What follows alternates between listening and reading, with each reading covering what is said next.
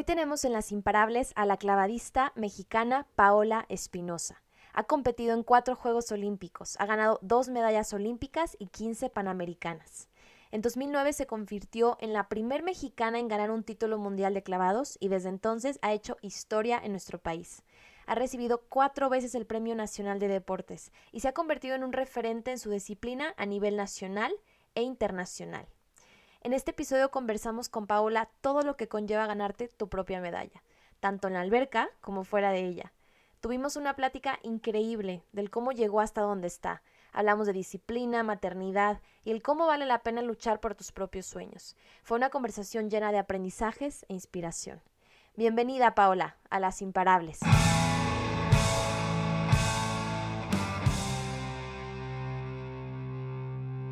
Bienvenidos a Las Imparables Podcast. Aquí tenemos conversaciones con mujeres inspiradoras que nos comparten cómo se hicieron imparables. Buscamos las tácticas, herramientas y secretos que están detrás de cada éxito, para que tú puedas convertirte en la mejor versión de ti. Soy Ale Tejeda, fundadora de este espacio para los que somos como el remolino de un tornado. No nos detenemos. Este episodio es para ti que eres imparable. Comenzamos. Bienvenidas a todas y a todos imparables a un nuevo episodio más. Estoy feliz. Aquí tengo a, dos mujeres. Está Liz Pajarito, que es de nuestra comunidad, y a Paola Espinosa. Es un honor y un gusto tenerla aquí con nosotras. Y pues muchas gracias, Paola, por el tiempo. Para mí es un gusto poder platicar un ratito con ustedes. Gracias, Paola. Y me encantaría, pues casi siempre empezamos con las invitadas como desmenuzar un poco su historia y el inicio. Y yo he visto que tú platicas mucho en las entrevistas que como que el primer acercamiento o la primera idea te vino en estos Juegos de Barcelona 92, cuando tú veías a esta clavadista Fu Mingxia, que era como, como la, la top en su momento. Y se me hace algo bien interesante retomar este punto porque yo creo que es la importancia de poner adelante o de ponerle, en este caso, por ejemplo, a tú que fuiste hija de, tu papá, claro está, pero a los niños ponerle eh, modelos a seguir, ¿no? Porque imagínate, o sea, quiero que platiques de esto. ¿Tú crees que Paula Espinosa fuera Paula Espinosa si no hubiera visto ese día en la tele a esta clavadista y si hubiera plantado esta idea de yo quiero estar ahí y la importancia que tiene el ponerle estos nuevos eh, modelos a seguir a, nuestras, a nuestros niños en general, pero sobre todo a las mujeres, ¿no? Y qué es lo que creo que tú haces hoy en día con tu hija, que lo has dicho. Entonces, me encantaría que nos platicaras ah, de, este tema y sobre todo a todas las mamás y mujeres que nos escuchan de este rol tan importante de, ver a, a, mujeres que están haciendo cosas increíbles como tú. Sí, mira, yo siempre cuento esta historia porque, porque me gusta mucho, porque yo sí creo que que fue lo que me impulsó y lo que me orilló a querer ir a unos Juegos Olímpicos. Definitivamente, Fuminshia para mí marcó mi vida porque sí, yo ya hacía deporte, ya hacía clavados, pero era todo como un hobby, como todos empezamos a hacer algo en la vida, jugando, divirtiéndose, pero en cuanto yo vi ese video de los Juegos Olímpicos de Barcelona, ver a, a tirar perfecto desde la plataforma de 10 metros, vueltas y caer sin, sin sacar ninguna gota de agua, para mí la verdad es que sí fue fue como lo que me motivó, lo que me, lo que hizo que, mi mente y mi corazón empezaran a pensar y empezaran a, sentir esa sensación de, pensar cómo iba a estar en 10 metros y qué es lo que iba a sentir, si iba a dar miedo o no. Y ahí fue realmente cuando empezó este sueño, porque yo, yo dije, yo quiero que mis papás me vean como yo estoy viendo esta competencia, que mis papás me puedan ver por la tele, por la televisión y que sientan lo que yo estoy sintiendo, que estoy emocionada, que tengo la adrenalina al mil, que tengo ganas de estar ahí. Entonces, sí creo que es muy importante nosotros como, como papás, primero lo viví, bien lo dices, como, como hija, y mi papá creo que fue un gran acierto el poderme dar la herramienta del deporte y no nada más dármela, sino poderme enseñar y poderme eh, inculcar el deporte olímpico también, ¿no? Entonces, yo creo que nosotros como papás, en cualquier rol de la vida que, queramos que se desenvuelvan nuestros hijos o, o, que nos toque vivir, sí, sí, mm, plantarles la semillita para que ellos crezcan, lo desarrollen y lo hagan suyo al fin de al cabo, ¿no? Finalmente, eso fue lo que pasó en mí, me plantaron la semillita y esto es lo que yo quise hacer y no sabes cómo el camino lo fui disfrutando, empecé a entender que era lo que me gustaba mucho hacer, lo que me apasionaba hacer y, y para mí mi papá fue el mejor acierto que tuvo, ahora que soy mamá lo entiendo y, lo veo con mi propia hija. Yo quiero que mi hija tenga así el abanico de oportunidades, que ella elija qué es lo que quiere hacer, pero sí, sí, sí que tenga un modelo a seguir. Y en mi caso quisiera que fuera yo y quisiera que fuera su papá, que fuéramos nosotros dos los que estemos en los Juegos Olímpicos, por ejemplo, de Tokio 2021, que iban a hacer este año, pero ya se van a hacer este próximo año, pero que nuestra hija puede estar en las gradas viéndonos eh, luchar por una medalla, el que sepa que nos podemos parar en un trampolín o en una plataforma y que podemos ser muy valientes para poder soportar la presión, para poder soportar y tratar de hacer un clavado perfecto y que al final, si Dios quiere que las cosas salgan bien, pues colgarnos una medalla, enseñársela y decirle, mira, esto se gana con esfuerzo, con trabajo, con dedicación, con disciplina y que, y que si tú agarras un sueño en tu vida, no lo sueltes y trabaja incansablemente para lograrlo y poderle decir a Ivana que si yo pude hacerlo, ella también lo puede hacer porque es de carne y hueso igual que yo. Qué hermoso y definitivamente creo que es el, ejemplo, lo hemos dicho muchos, el, ejemplo es lo que, lo que arrastra, ¿no? Más allá de las palabras y de todo lo que podamos inculcar, sí, pero el ejemplo de, ver a su mamá, a su papá, a, sus dos padres hacer lo que les gusta y hacerlo con tanto, con tanto amor y pasión, definitivamente es algo que desde niña lo, lo adquieres. Y ahorita que hablas del tema de tu papá y que también lo ligo mucho con, con, con, con, esta duda que creo que todos tenemos cuando, cuando vemos a una deportista de tan alto rendimiento como tú. Me acuerdo, o sea, yo preparándome para la entrevista decía, qué loco que yo veía a Paola en la tele cuando estaba yo más chica y yo decía, wow, y me acuerdo cómo mi familia nos emocionábamos y ahora te tenemos aquí. Y, y es que, ¿cómo, ¿cómo le haces para cuando ¿tú crees que ya no te vas a poder levantar de algo? ¿Cómo, sigues con fuerza? Y te lo pregunto porque me impactó dos historias que, escuché contigo en otras entrevistas. La primera de cuando ibas a ir a Atenas eh, y un día antes estabas eh, pues, entrenando tus, tus, tus, clavados y que ha sido de los peores clavados que has hecho en el sentido de que te lastimaste, te, te pegaste mucho y es como, oye, ¿cómo, ¿cómo le haces para controlar tu mente? Y un día antes de irte a los juegos, ¿cómo le haces para decir, sabes qué, esto me pasó y cambiar el chip? Porque creo que muchas de las personas que nos pueden escuchar se podrán sentir identificadas de cómo un error o algo que te pasa te puede hundir y hasta tu propia mente te juega chueco, ¿no? O sea, ¿cómo, cómo controlar a tu mente y, e, e irte para arriba? Incluso cuando, cuando tú también lo platicabas, que eh, la muerte de tu papá de cómo te costó trabajo, de cómo, pues, a final de cuentas los deportistas son humanos y cómo te levantas, ¿no? A lo mejor fue, fue mucho preámbulo para esta, para esta pregunta, pero me encantaría saber cómo te levantas de, de cuando crees que no puedes más y ¿sabes qué? Lo tengo que hacer por mí, por mi país, por todo lo que he hecho. Entonces, me encantaría saber, ¿no? ¿Qué, qué haces en esos momentos? Sí, me gustaría profundizar con la anécdota que contaste de, de Atenas porque me parece algo sumamente valioso porque justo un día antes de ir a esos Juegos Olímpicos, eran mis primeros Juegos Olímpicos. Yo empezaba apenas a tirar plataforma de 10 metros, todavía me daba muchísimo miedo y yo ya hacía un clavado en donde solo, solo había hombres que hacían ese clavado. Era la única mujer en el mundo que hacían tres y media vueltas de holandés. Entonces, este, mm, me subí a la plataforma ese día eh, no estaba despierta al 100% ni de mi cuerpo ni de mi mente, y aún así me paré en la plataforma, en la orilla, hice el clavado y caí totalmente de panza, totalmente de panza, desde la plataforma de 10 metros. Y para este, ponerles un ejemplo, yo estoy segura que muchos de ustedes, de los que nos están escuchando, este, se han aventado de la orilla de una alberca, aunque sea de la alberca de, de las vacaciones.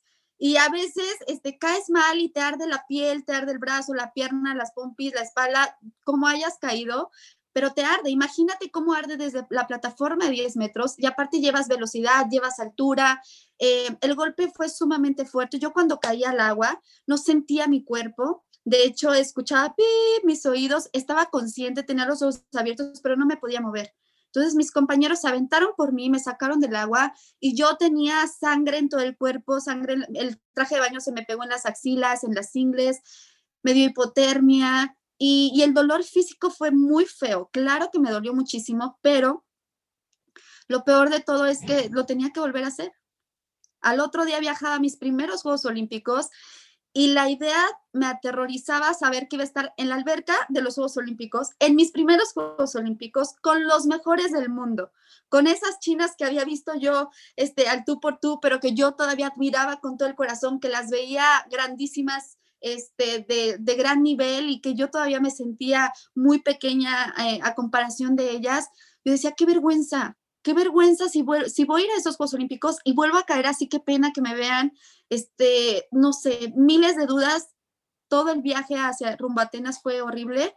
No podía dormir, no podía comer, estaba nerviosa, este, no sabía qué hacer. Pero te voy a decir algo, en esos momentos en donde tu miedo, tu incertidumbre, este, las dudas llegan al límite de tu cabeza y de tu corazón, ahí es cuando existe este cambio de chip que debemos de hacer, que en mi caso fue, yo creo que yo lo provoqué porque tenía muchas ganas de que me fuera bien en esos Juegos Olímpicos. Yo decía, el sacrificio de haber dejado a mi familia desde los 11 años, para este sueño que tengo no lo voy a dejar ir solo por tener miedo de no volverlo a intentar.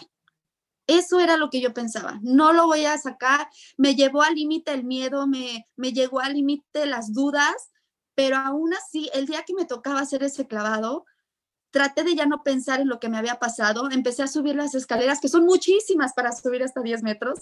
Entonces tuve mucho tiempo de pensar en cosas muy técnicas, en cosas lo que tenía que hacer. Y, y, secándome la plataforma de 10 metros, lo único que pensé fue, sí me salió mal una vez, pero lo he hecho mil veces bien antes. Entonces me paré en la orilla de la plataforma, me paré segura, sin dudar, solo pensando en cosas técnicas y caí derecha. Y no sabes la alegría que, que, cayera derecha porque fue un, lo logré, no me pegué, no me dolió, estoy sana, estoy viva, todo bien. Entonces salí feliz y yo creo que, que eso fue un parteaguas de, de una Paola Espinosa de sus primeros Juegos Olímpicos a lo que viene. ¿Por qué? Porque ahí me demostré que puedo lograr lo que yo quiera y que todo está en poder dominar nuestra cabeza y en poder hacer del miedo y de estas dudas, simplemente sabemos que siempre van a estar ahí, pero, pero hacerlas a un lado, hacerlas un ladito, este no es el tiempo de estar dudando ni de tener miedo, tengo que hacer lo que, lo que tengo que hacer y más enclavados, que un, un dura un segundo y fracción, no te da tiempo de, de pensar en absolutamente nada más. Entonces, sí creo que la determinación de saber ¿Quieres o no quieres? Y si quieres, vas con todo. Y si no quieres, pues ahí va a estar la diferencia de poder lograrlo o no. Y es que es impresionante porque cuando hemos entrevistado también a otras deportistas, hablan de esto, o sea, de que el juego es definitivamente es mental, es contra ti mismo. En este caso, por ejemplo, de los clavados, como dices, son cuestiones de, nada, o sea, cualquier cosa te puede costar el, lugar en el podio, pero todo, todo el trabajo. Entonces, qué padre eh, eh, que nos transmitas esto, que el tema de, de cuando quieres hacer algo, tú sabes a lo que vas y tienes que ir a hacerlo, ¿no? Y no, y no dejarlo por este miedo de, bueno, me salió mal una vez y caí de panzazo y me pasó esto, pero todas las veces que sí lo he hecho bien, no clavarnos tal vez en lo negativo, ¿no? Como, como ver el panorama más allá y, qué padre, creo que definitivamente, como dices, el, tal vez entre comillas, lo que pudo haber parecido en su momento como un reto, un fracaso, lo que sea, le viste la vuelta a, bueno, esto me hizo más fuerte, o sea, esto marcó un antes y un después. Entonces, qué, qué padre, Paula. Y, y ahorita que hablas de este, de este mm, clavado, que solo tú lo hacías, ¿cómo se te ocurrió? O sea, ¿quién tuvo la idea o incluso fuiste tú de decir, ¿sabes qué? Este clavado solo lo hacen los hombres y yo voy a ser la primera mujer en hacerlo. Platícanos de eso. Fíjate que creo que fue, siempre fui una niña con mucho talento para hacer clavados. Entonces, mis entrenadores siempre supieron que tenía talento y que podíamos hacer clavados este, de mucha dificultad. Entonces yo creo, esto fue lo que pasó, que fue más bien la inercia, la inercia de lo que llevaba. Nunca pensé, yo dije, ay, voy a hacer estos clavados. No, mi mismo entrenador me preparó para hacerlos y conforme fue pasando el tiempo, yo nunca dije que no. Nunca dije, no lo voy a subir porque nadie lo hace, no lo voy a hacer porque nadie lo hace, entonces voy a estar loca si me voy a subir y lo voy a hacer.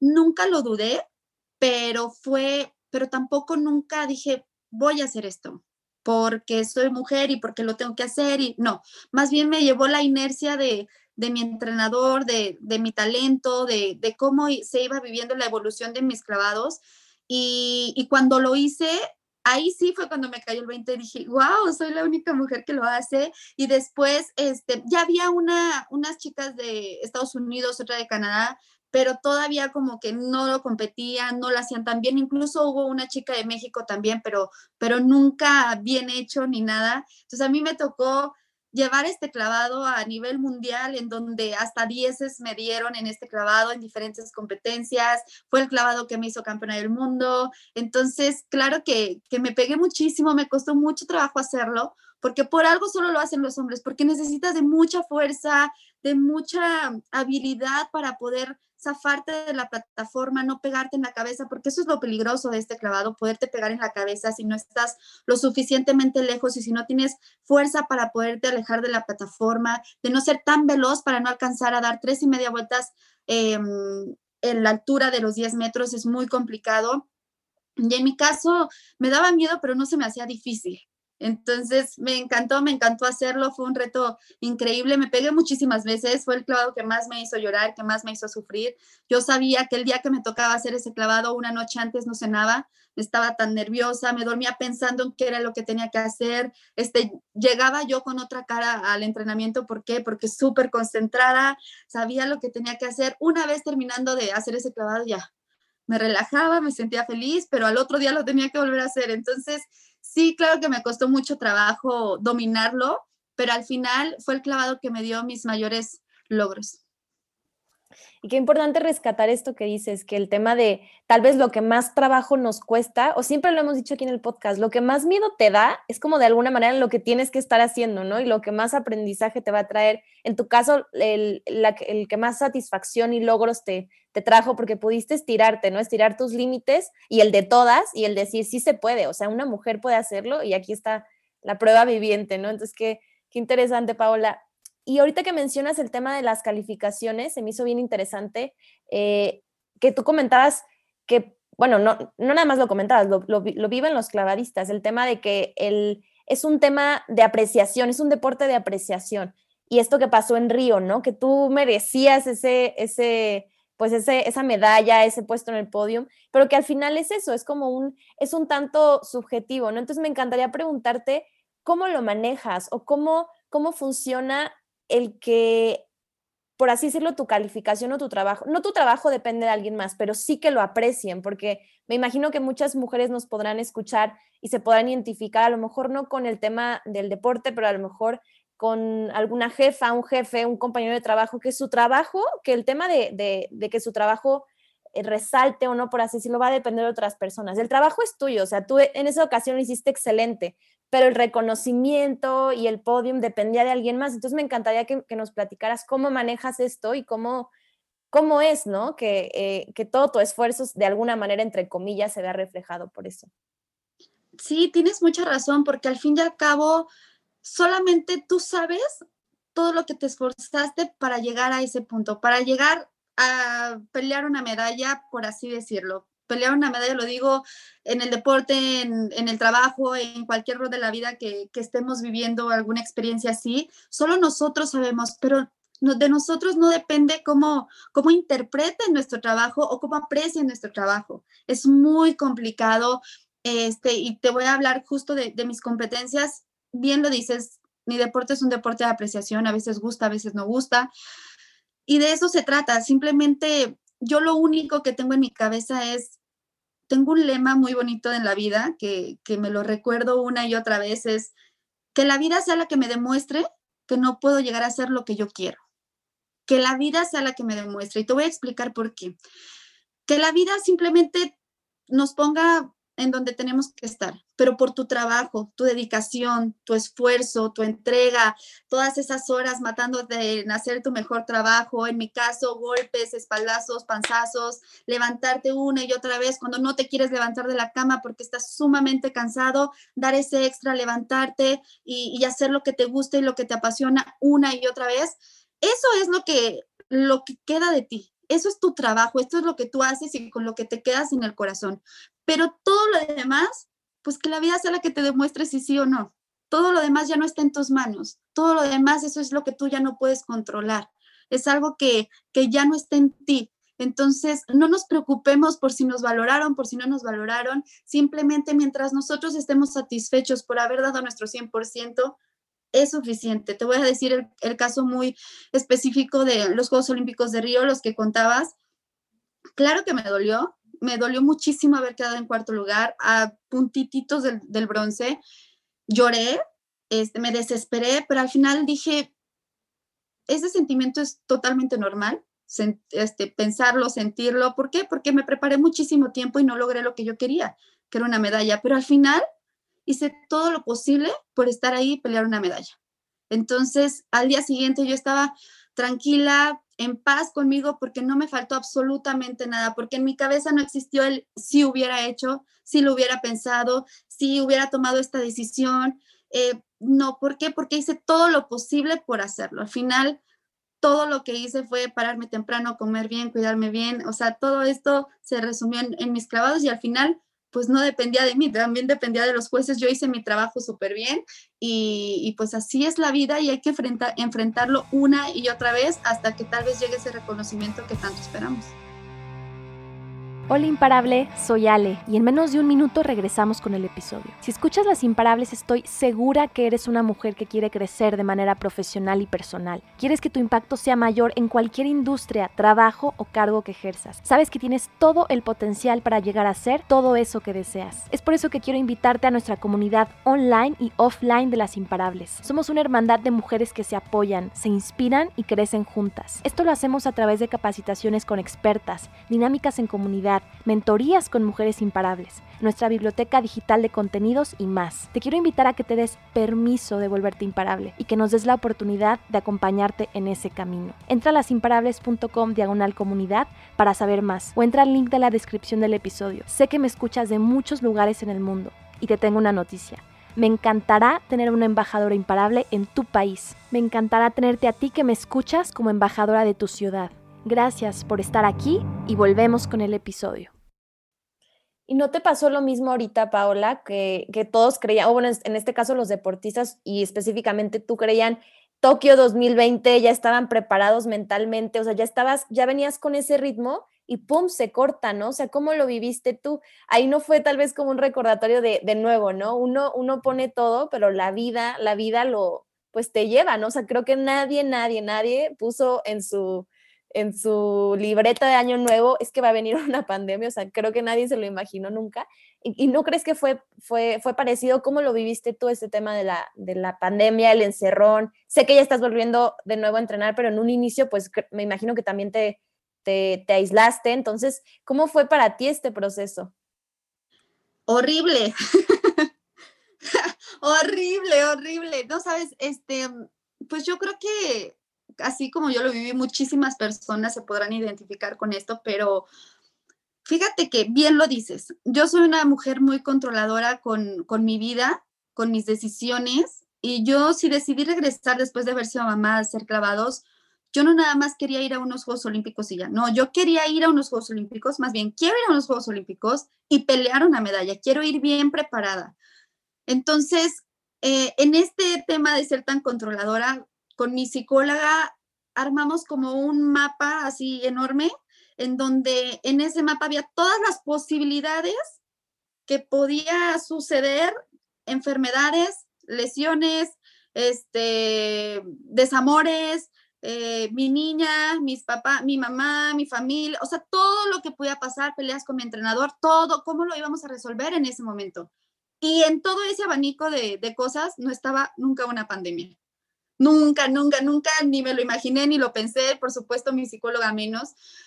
Entonces, cuando me llega esto, y, más cuando yo ya me sentí en ritmo, me sentía bien preparada, había ganado un lugar a los Juegos Olímpicos eh, con Melanie Hernández en clavos sincronizados de tres metros, una prueba en donde desde el 2004 no podemos llevar equipo completo porque esta prueba no se daba, y nosotros lo logramos en el Campeonato del Mundo, en mi primera competencia a nivel mundial después de haber sido mamá, regreso y soy tercer lugar. Entonces, para mí fue una inyección de adrenalina y de emociones en donde dije, claro, la oportunidad está y cada vez está más cerca y más latente, entonces tengo que, estar ahí, ¿no? Habíamos ido a una serie mundial, fuimos segundo lugar, entonces ahí ya habíamos hecho lo más difícil. Ya la pareja de Melanie Hernández y Paola Espinosa ya les había gustado los jueces.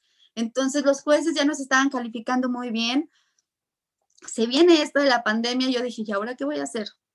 ¿Y ahora qué voy a hacer? Este, esa inercia que tenemos, ya no quería parar, ya estaba como muy enfilada a los Juegos Olímpicos, pensándolo, ya estaba nerviosa porque quedaba muy poquito tiempo y, me dolió me frustré, me enojé, lloré, hice de todo, pero al final, si algo me ha enseñado el deporte es tomar alternativas.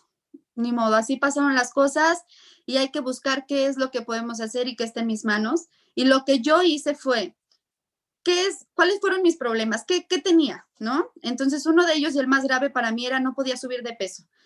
Este, después de tirar muchos años plataforma de 10 metros, siempre fue una mujer muy delgada. Entonces, ahora que tenía que hacer trampolín, necesitaba peso para mover ese trampolín y que mis clavados fueran mucho más altos y me diera tiempo de hacerlos más altos y más elegantes. Entonces, me puse en contacto con mi nutrióloga y dije, bueno, si ya se atrasaron un año o meses, o porque en ese entonces ni siquiera habían dado fecha, pues vamos a echarle ganas y, a ver qué podemos hacer, ¿no? Vamos a echarle ganas al peso. Yo me voy a poner aquí en mi casa de ejercicio con mi hija, con mi esposo, y este, pero pues necesito esta parte. Vamos a ver si este tiempo me sirve, porque el tiempo pasado a, rumbo a los Juegos Olímpicos, si se hubieran hecho este año, no me daba tiempo, ya no podía eh, cambiar muchísimas cosas y, eso fue lo que hice y hoy por hoy te puedo decir que me sirvió. Me sirvió bastante tomar las riendas de la situación, tomar las armas que tenía en ese momento, porque ya hoy por hoy estoy en peso, me siento bien, me siento cómoda, a gusto, entrenando súper fuerte. Y a nosotros aquí, al equipo de Jalisco, al equipo de mi entrenador Iván Bautista, nos llovió sobre mojado, ¿eh? porque se vino esto de la pandemia y después nos dicen, ya pueden empezar a entrenar ya la semana que empezamos a entrenar se quemó nuestro gimnasio y se quemó por completo. No nos quedó ningún colchón, ningún trampolín, aparatos que nosotros habíamos conseguido de, pesas, una cabina de crioterapia. Todo se quemó. No quedó absolutamente nada. Toda la noche duró el incendio y solo se quemó la parte de clavados. Nada más. Habiendo de un lado el gimnasio de gimnasia, del otro lado otro gimnasio de gimnasia, solo se quemó la parte de clavados. Y fue un accidente, un accidente muy raro, pero pues así pasó, nos quedamos sin lugar de entrenamiento. Mi entrenador, la verdad es que lo admiro muchísimo porque eso fue una madrugada de viernes a sábado. Y el domingo en la noche recibimos un mensaje en donde nos decía, ya tenemos lugar donde vamos a entrenar, ustedes tranquilos.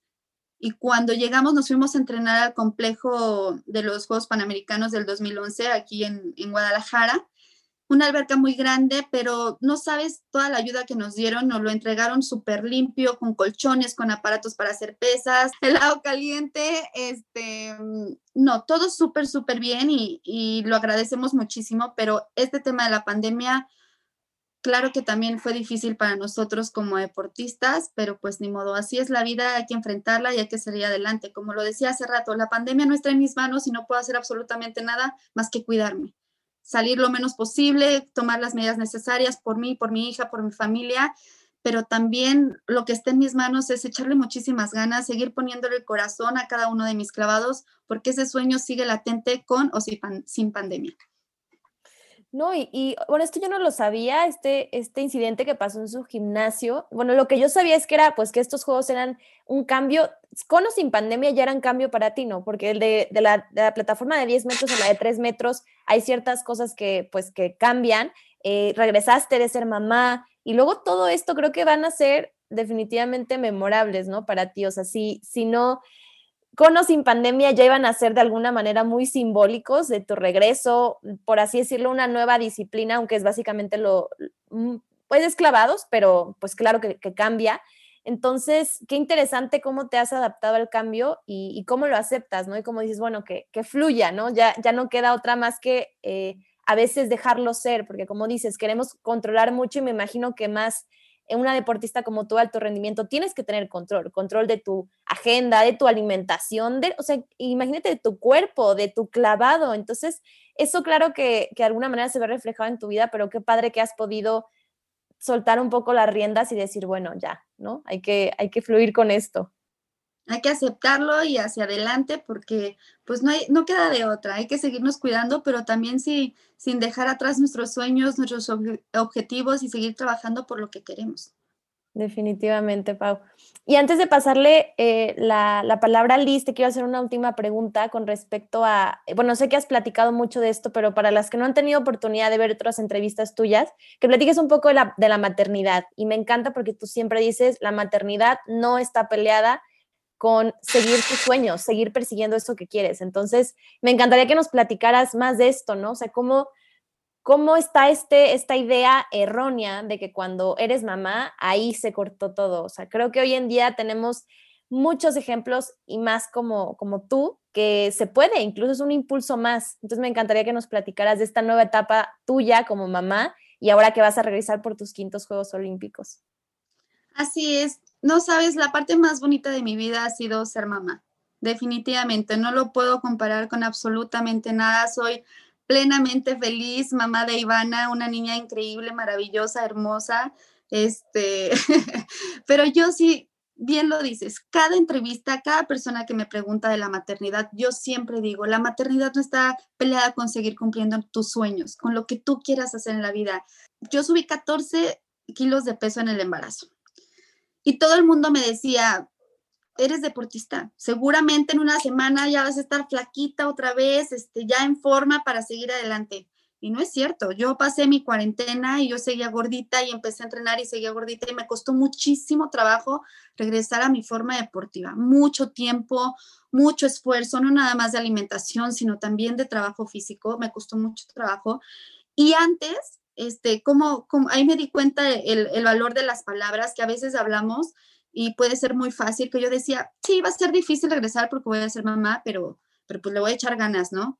Y en ese proceso me di cuenta que no fue difícil, fue sumamente difícil, fue mil veces más difícil de lo que me imaginé en algún momento. ¿Por qué? Porque estaba acostumbrada a, a solo ponerle atención a mi cuerpo y a mi cabeza, que tenía que comer bien, que tenía que dormir bien, descansar, ¿para qué? Para tratar de hacer un clavo perfecto. Pero ahora tenía la responsabilidad de mi hija, entonces Claro que mi prioridad era ella y ya no podía comer bien, ya no podía dormir bien, tenía que estar con ella y yo fui una mamá muy aprensiva. Yo todo el tiempo quería estar con ella, este, nada de que me, que me la cuidaran ni nada. O sea, yo quería hacerme cargo al 100% de ella, entonces fue sumamente cansado para mí. Iba muy rápido a entrenar, regresaba, estaba un ratito, me regresaba, si tenía otro tiempo, regresaba. Ay, no, fue muy, muy cansado. Este, bastante difícil. Yo lo entiendo a todas las mamás trabajadoras que, que, lo hacen y que hacen ese esfuerzo. Entiendo lo difícil que es, pero al final eh, todo esto lo yo estoy segura que lo hacemos por nuestros hijos, por nosotros, por nosotros sentirnos mejor, porque al fin y al cabo, estos sueños que nosotros cumplimos como papás o como mamás, eh, se, los, se los damos a nuestros hijos. Es, es el reflejo y, el valor que les enseñamos a nuestros hijos de, de nuestro propio de nuestro propio comportamiento, de nuestro propio ser y qué mejor que lo aprendan de nosotros. Entonces, yo sí quiero que Ivana sea una mujer trabajadora, una mujer que no le dé miedo enfrentarse a cualquier cosa de la vida que le toque vivir. Entonces, em, espero que así sea y que nunca se olvide que sea eh, también bien presente que primero son, sus sueños junto con todo lo demás y, y, que Ivana para mí vino a ser paradójicamente mi trampolín y mi impulso para seguir cumpliendo este sueño en donde mucha gente quizás eh, me han dicho que no voy a poder, que ya soy mamá y que en redes sociales muchas veces me pusieron mejor ya vete a cambiar pañales en vez de estar tirando clavados, cosas así. Y que mucha otra gente me ayudó y me apoyó y palabras de aliento y que todavía lo hacen pero a mí nadie me dijo que, siempre me dijeron que no iba a poder. Y fui a mis primeros Juegos Olímpicos y después dije, voy a ser la primera mujer que gane una medalla olímpica en clavados y lo hice y lo hice por segunda ocasión. Entonces, esos no vas a poder, para mí no existen, no importan. Eh, lo que sí es que quiero, quiero seguir cumpliendo este sueño por mi hija, porque es muy padre el, el complementar no nada más tu vida como, como tu profesión o en tu profesión, sino también como, como mujer, como mamá, en cualquier rol de la vida que te quieras desarrollar, eso es lo más bonito. Yo creo que esa es la clave del éxito, ser lo, lo más feliz que, que puedas ser en todas las cosas que hagas en tu vida. Qué hermoso, Paola, eso que nos compartiste. También me encantó esta analogía del trampolín, definitivamente. Lo he escuchado en otras entrevistas tuyas que hablas cómo ella ha sido tu fuerza y, y, me encanta. Qué padre, yo creo que todas las mamás se pueden identificar. Yo no he sido mamá todavía, tengo una mamá, afortunadamente que todavía está aquí conmigo y, me puedo reflejar en eso. Entonces, gracias por compartirnos esta parte.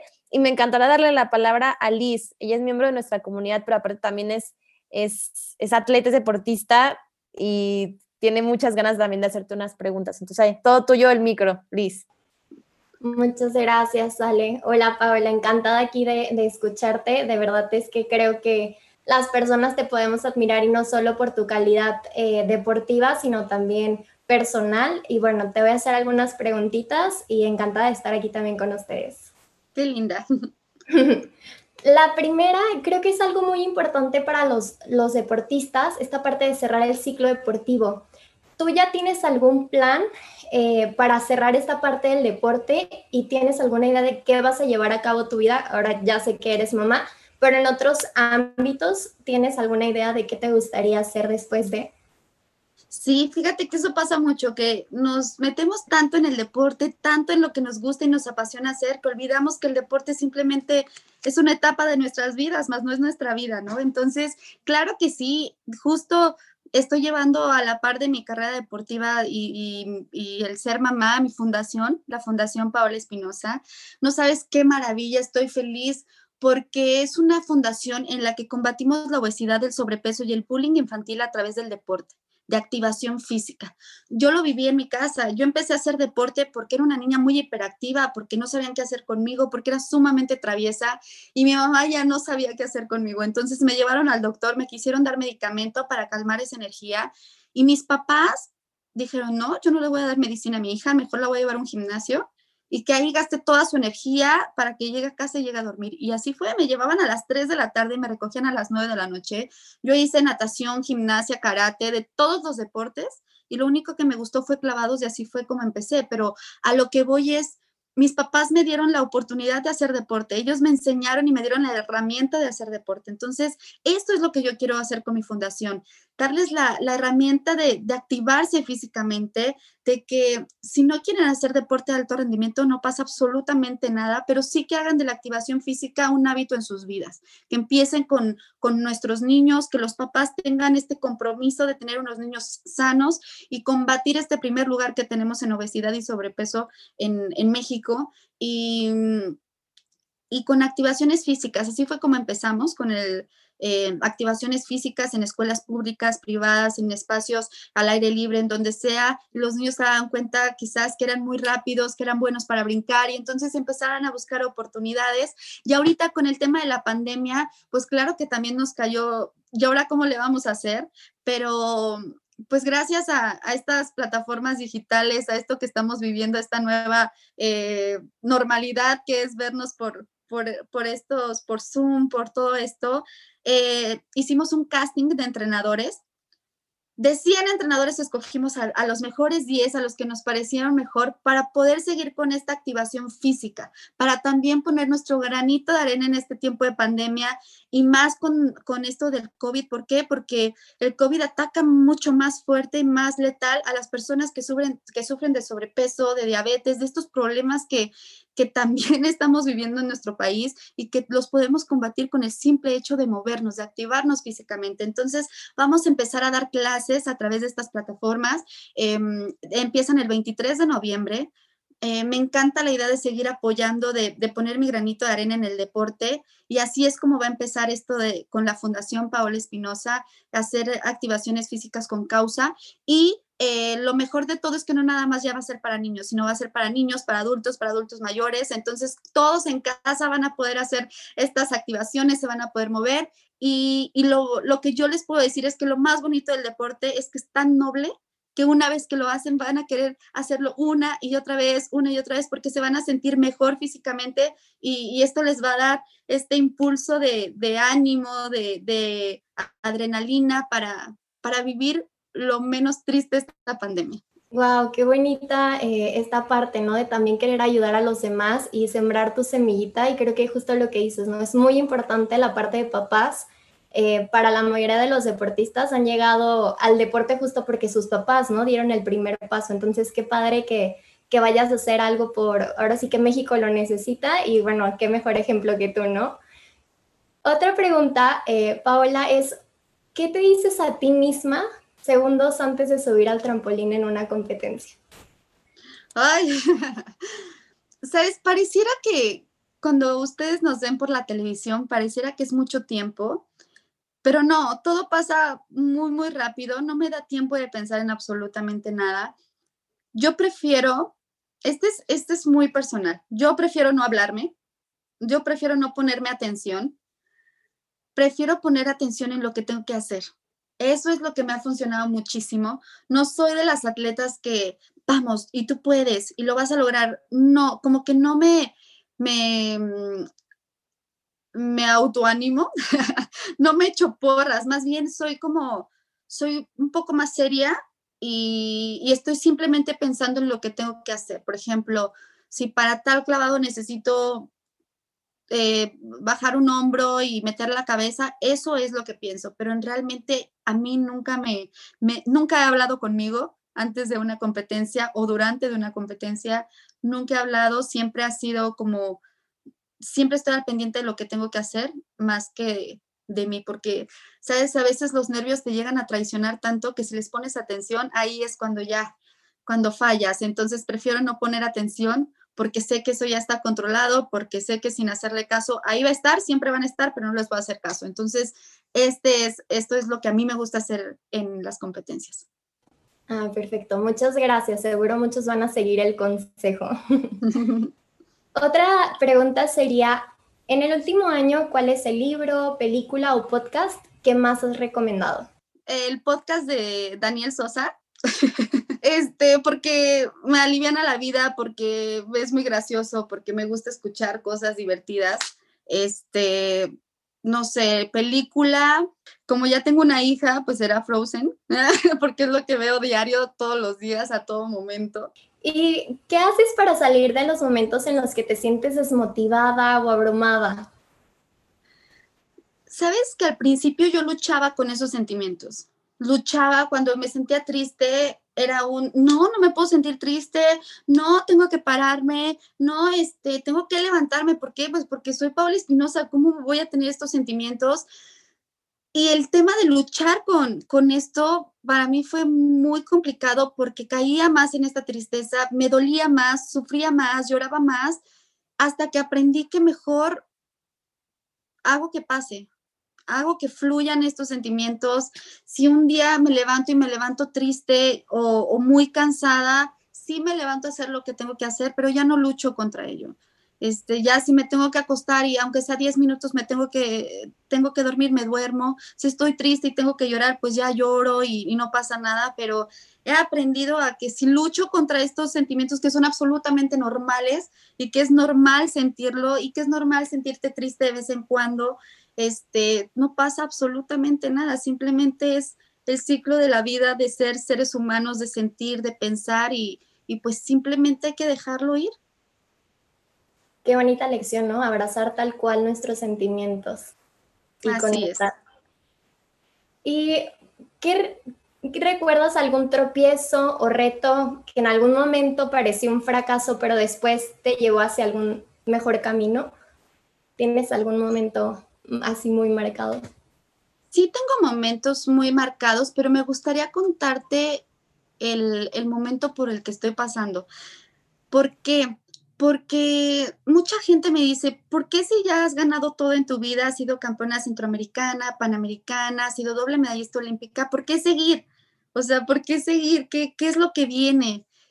Y, y yo siempre digo esto, a mí no me da miedo cambiar la Paola Espinosa que soy hoy por lo que puedo llegar a ser. No me da absolutamente nada de miedo. ¿Por qué? Porque de tirar plataforma de 10 metros, de no fallar nunca y de siempre irme muy bien, me bajé a hacer una, una prueba nueva para mí que es trampolín de 3 metros y he fallado. Y he fallado una y dos y tres y cuatro. Muchas veces en competencias he caído de panza en un clavado que no me sale, pero me vuelvo a subir y lo vuelvo a intentar y quizás lloro en el momento de frustración, pero lo quiero volver a intentar. Y, y eso es a lo que me refiero con lo que no me da miedo cambiar la Paula Espinosa que soy hoy. ¿Por qué? Porque yo sé, ya me hice el camino, ya sé que trabajando, que siendo disciplinada, que esforzándome, que mi experiencia me va a ayudar para que en el momento crucial que son los Juegos Olímpicos, ahí salga este clavado que, que, que quiero hacer y que no hay más secreto que entrenar y trabajar por ello. Entonces, quizás em, me pasaron muchos momentos así en la vida, pero reflexiono esto porque, porque es lo actual. porque yo estoy segura que en estos Juegos Olímpicos algo grandioso tiene que pasar, porque me he esforzado muchísimo, porque he entrenado como nunca, porque desde el momento en que yo decidí cambiarme de ciudad, el ser mamá, cambiarme de equipo y estar en uno de los mejores equipos del mundo y de México con el entrenador Iván Bautista fue lo mejor, la mejor decisión que pude haber tomado. Solo necesito tiempo para, para esto y esto de la pandemia me lo está dando. Entonces, eh, lo estoy tomando con, mucho aprecio y, esto yo creo que, que es lo que me gusta, que en la vida tenemos la oportunidad de no tener miedo de cambiar lo que somos, porque quizás arriesgando un poquito de, la, de lo que ya somos podemos llegar a ser más. Entonces, eso es lo que yo quiero hacer, eso es mi filosofía de vida y ojalá llegue y si no llega, mira, nadie me va a quitar lo que ya hice, nadie me va a quitar lo que he logrado en toda mi carrera deportiva. Wow, qué bonita filosofía y manera de vivirlo, ¿no? Y bueno, y ahora sí que, por último, si tuvieras que dar un solo consejo a todas las imparables que nos escuchan, ¿cuál sería? Yo les diría que, que se arriesguen, que todo empieza con un sueño, que todo empieza imaginándote lo que tú quieres lograr. Y que si yo pude, que soy de carne y hueso, ustedes también lo pueden lograr yo las invito a que luchen y trabajen por conseguir su propia medalla. Gracias, Imparable, por quedarte hasta el final del episodio. Estoy segura que te encantó esta conversación con Paola. Realmente a mí me inspiró muchísimo, me motivó.